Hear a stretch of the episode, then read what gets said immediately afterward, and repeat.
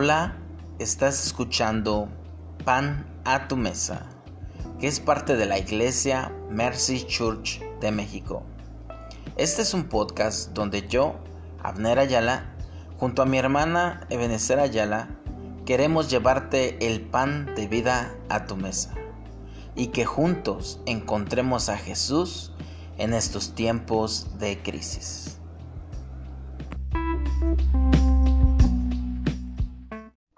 Mercy es misericordia. Mercy es lo que necesito, pues siempre fallo. Mercy es lo que Dios me da, pues Él es bueno.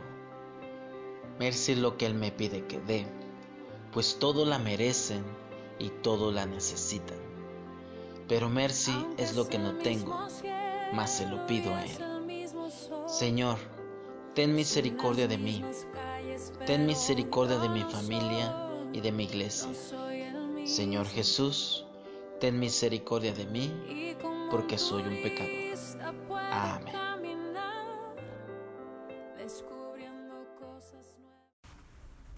Hola, ¿cómo estás familia iglesia? Bienvenidos a un día más. Eh, bienvenidos, hace mucho que no escuchan mi voz, ¿verdad? Pero mi nombre es Abner Ayala y soy el pastor de la iglesia Mercy. Y a los que estamos en esta iglesia, pues estamos en un reto muy interesante de, de descubrir a, este, a Jesús en la Navidad, ¿verdad? Y estate atento porque dentro de, la, de esta grabación voy a dar la frase clave para que tú ahí al final la apuntes como parte de tu reto, ¿verdad? Hoy no nos toca hacer nada, hoy nos toca escuchar eh, la enseñanza y escribir la frase clave, ¿verdad? Entonces esté atento.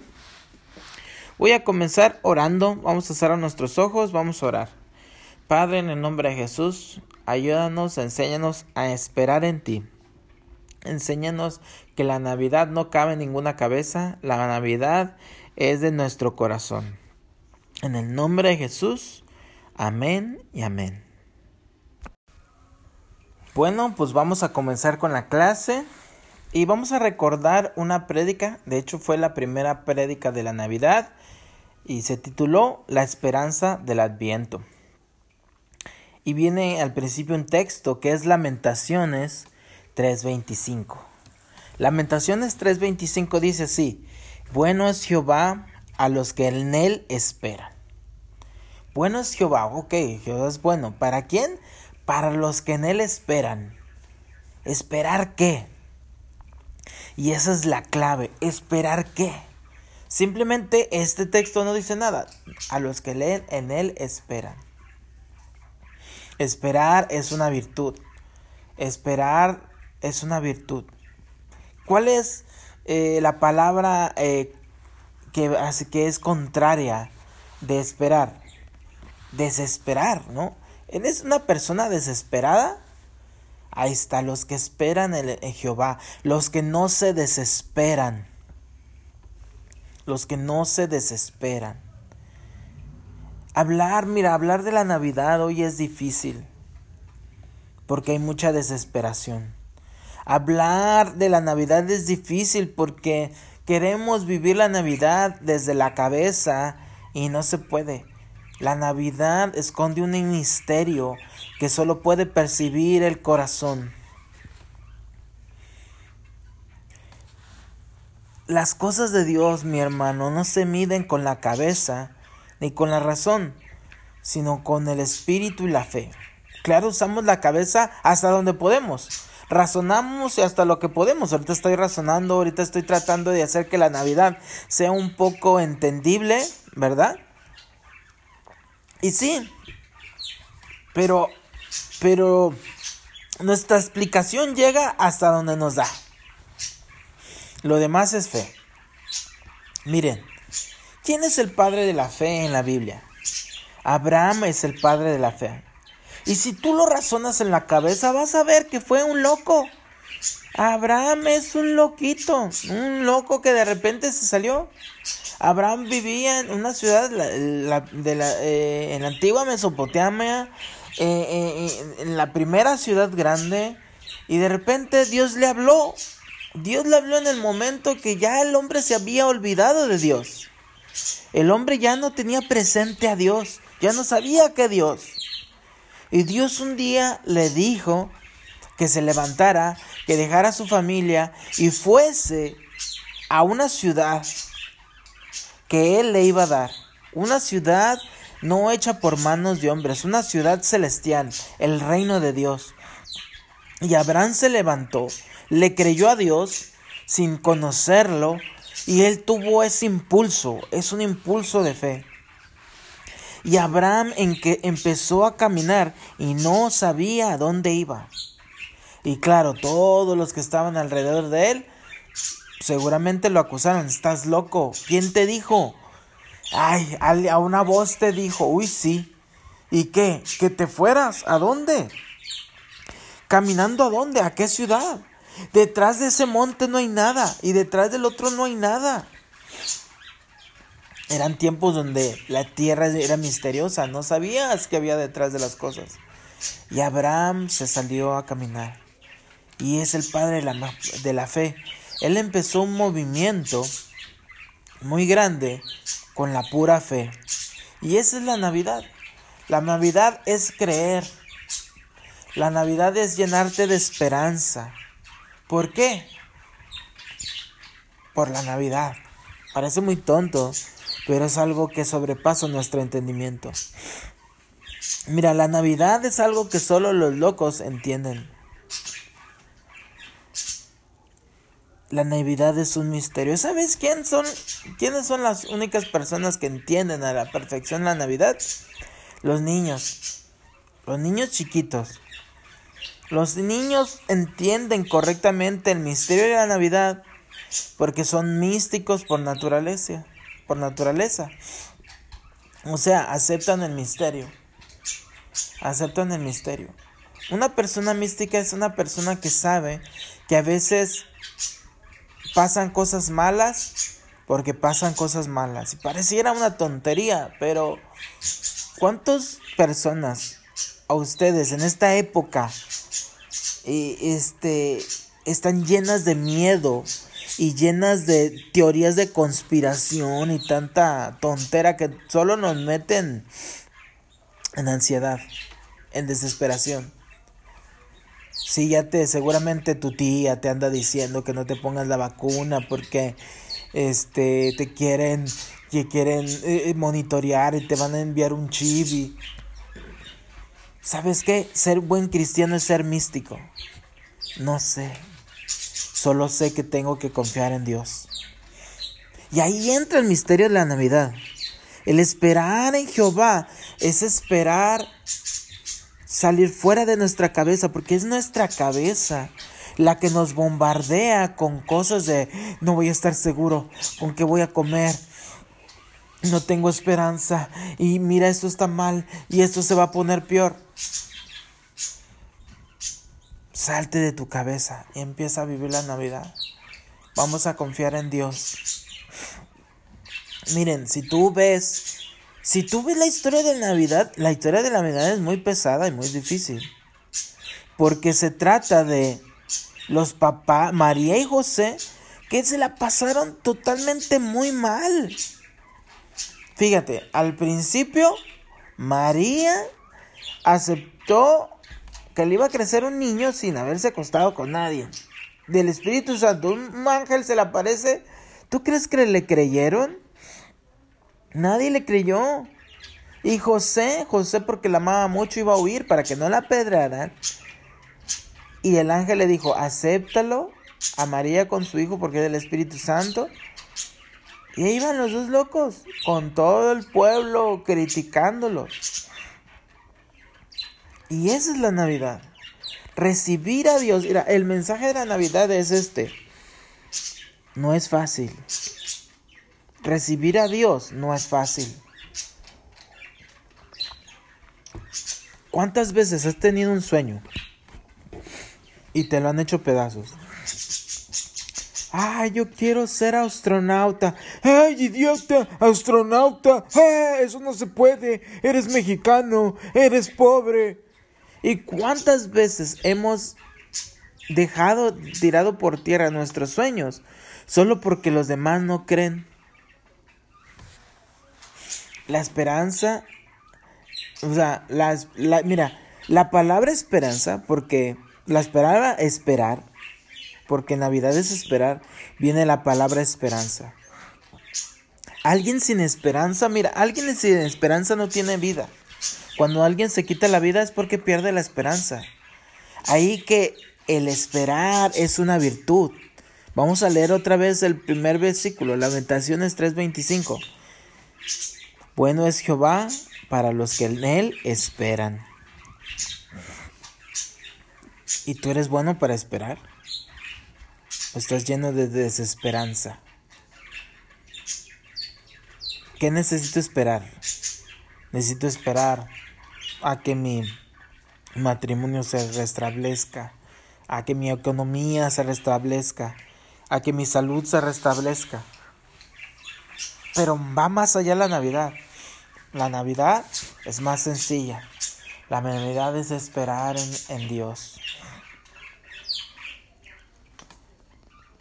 Un versículo más de esperar. Isaías 40:31 dice, los que esperan en Jehová tendrán nuevas fuerzas. Bueno, ¿y, ¿y, qué gano si eres de esos que? ¿Y qué gano con esperar, pastor? Bueno, estoy esperando en Dios, ¿qué gano? Bueno, Isaías 40:31 dice, los que esperan en Jehová tendrán nuevas fuerzas, correrán y no se cansarán, caminarán y no se fatigarán. Fíjate, que este texto otra vez nunca revela un motivo más allá de la espera en sí misma. Los que esperan en Jehová. Los que esperan en Jehová. Aquí, aquí esta espera no es una espera pasiva. No es de, a ver qué pase. Es una espera activa. Es una espera que hace. Una espera que construye. Si tú estás esperando, tienes un sueño, Tú no te vas a quedar a hacer. Tú, un sueño, un sueño se logra haciendo lo que tienes que hacer. Tal vez dices, no sé cómo voy a hacer esto, pero ¿qué, te, qué sí puedo hacer? Empiezo a hacer eso. Tengo un sueño de ser algo, pero es que no tengo para la universidad. Empieza estudiando con lo que puedas. Empieza. El chiste es empezar. Abraham, el padre de la fe, empezó a caminar. Miren, eh, eh, este esperar no es una actitud pasiva y el mismo texto lo revela. Los que esperan en Jehová tendrán nuevas fuerzas. Levantarán alas como las águilas, correrán y no se cansarán, caminarán y no se fatigarán. El texto revela que esperar, este esperar, que, que un sinónimo de esperar es caminar, correr y hasta volar. La fe, la esperanza te hace volar. ¿Para qué necesito esperanza? Para volar, para caminar, para seguir adelante. ¿Sí? ¿Quieres ponerlo? Los que se llenan de esperanza tienen las fuerzas para seguir adelante. Sería la traducción este Abner 2020. Los que esperan en Jehová se llenarán, de fuerzas para seguir adelante. Los que se llenan de, esperanza en Dios tendrán nuevas fuerzas para seguir adelante.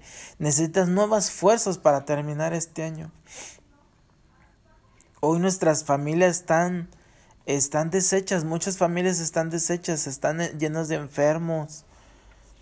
Mm, la enfermedad este nos está arrancando literalmente. Necesitamos llenarnos mucho de, esperanza. Hay a veces que Abraham perdía su esperanza. Un día, perdiendo la esperanza, Dios lo sacó afuera y lo hizo voltear hacia las estrellas. Lo hizo voltear hacia el cielo, hacia arriba. Y a veces nosotros tenemos que voltear hacia arriba. Los que encuentran nuevas cosas siempre son los que voltean hacia arriba no los que están boca abajo. Dios le dijo, mira las estrellas del cielo, cuéntalas, no la puedo contarlas todas. Ay, me imagino, pues en esos días no había electricidad. ¿Cómo se ha de, se ha de ver el cielo en las noches? Impresionante, ¿verdad? así como se ven los ranchos en los lugares muy lejanos, Abraham se salió a ver las estrellas para creerle a Dios.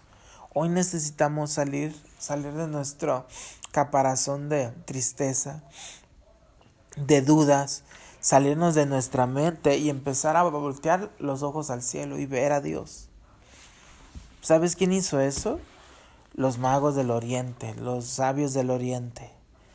Ellos eran personas contemplativas porque ellos eran astrólogos y astrónomos.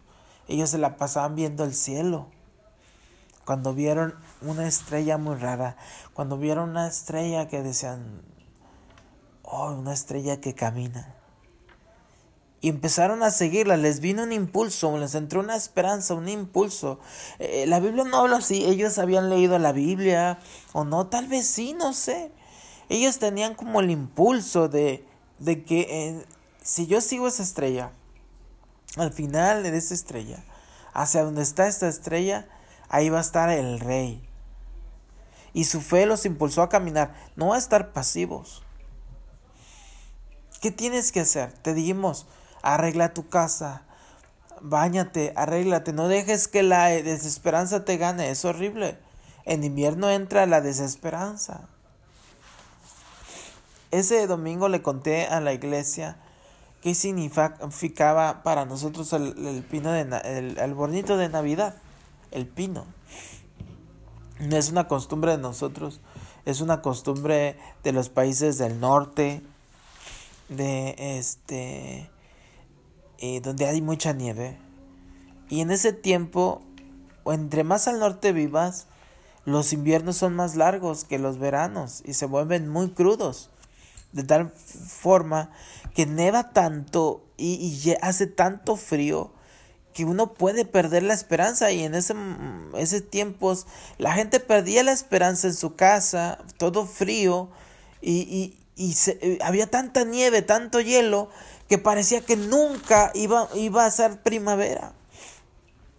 Era lo, lo que tenía la psique en la cabeza, ¿no? Entonces la gente se quitaba la vida porque perdía la esperanza. Chécate qué tan necesaria es la esperanza.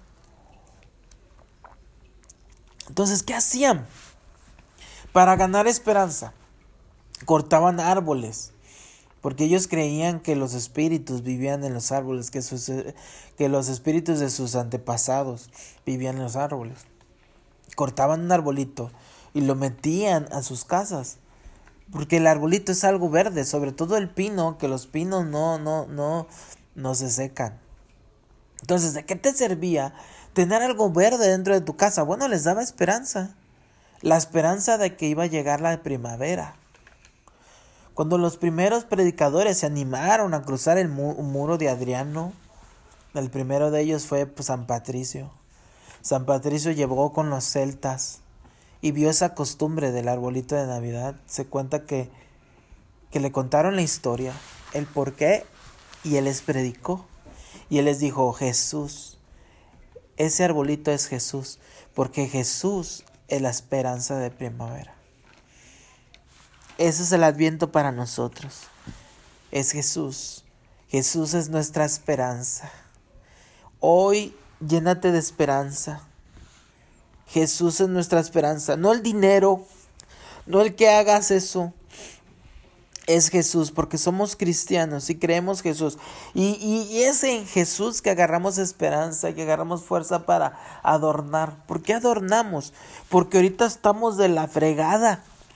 Ahorita todo es gris. Las noticias son grises, crueles. Todo es gris, todo el gris. Todo noticias del gobierno. Para donde veas, todo es gris. Hay muy poca esperanza. Pero Jesús es la esperanza. Jesús en medio de toda la esperanza. Generalmente en nuestras culturas los que más tienen esperanza son los que tienen dinero en el banco, los que tienen asegurado sus vidas, los que tienen fiestas, los que tienen casas grandes. Claro, arquetípicamente, porque pues eso no es cierto, el, el, la tristeza está en todos, en todas partes, ¿verdad? Es lo que, que llevamos en la mente, lo que creemos. Pero ¿sabes dónde nació Jesús? Jesús nació en un pesebre, en el lugar más pobre. Y eso tiene, tiene algo que ver, tiene un significado muy bonito que es, donde quiera que estés, ahí nace, nace Jesús. Donde quiera que estés. ¿Quién lo escuchó primero? ¿Quién lo vio primero? Los pastores. La gente de más bajo calibre, la gente que no ni siquiera, la gente que no sabía de la Biblia, la gente que no estaba esperando la Biblia o algo así pero estaban esperando un Mesías, estaban con cuentos, estaban con historias. Gente en el campo, gente contemplativa. Gente que estaba, que sabía esperar. ¿Qué hace un pastor cuando cuida ovejas? Espera. Se sienta y espera. Esperan que coman. Esa gente, la gente que espera, fue la que encontró a Jesús.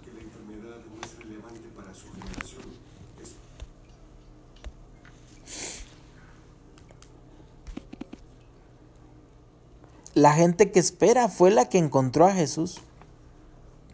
La, la gente que... La gente que... Que está quieta, tranquila.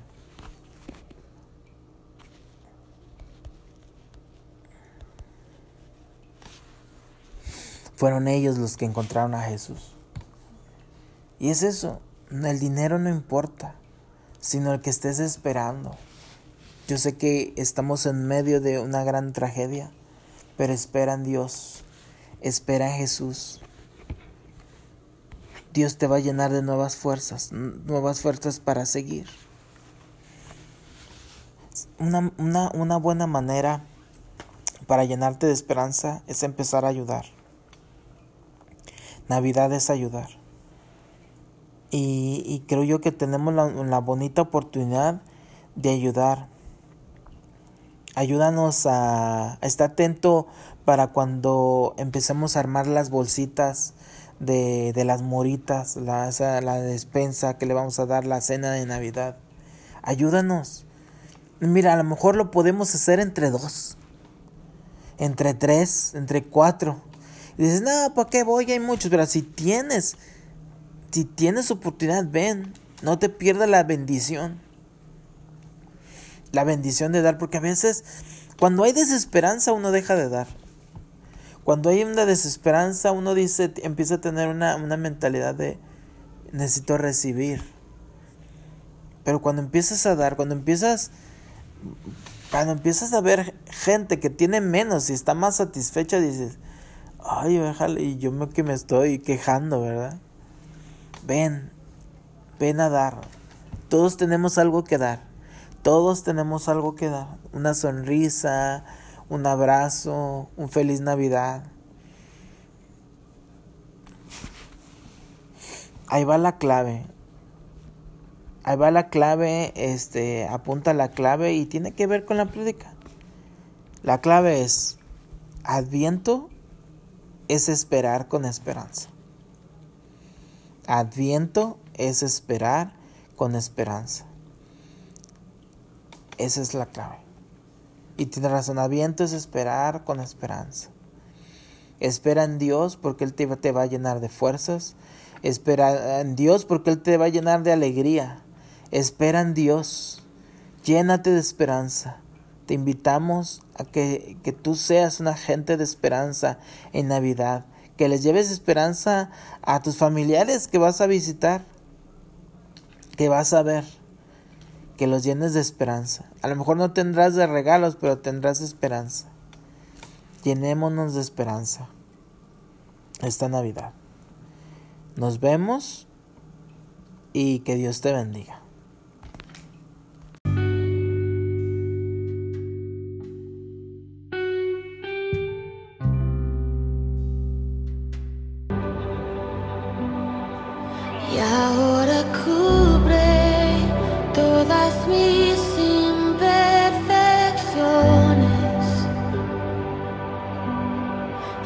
Tu presencia es la paz de mi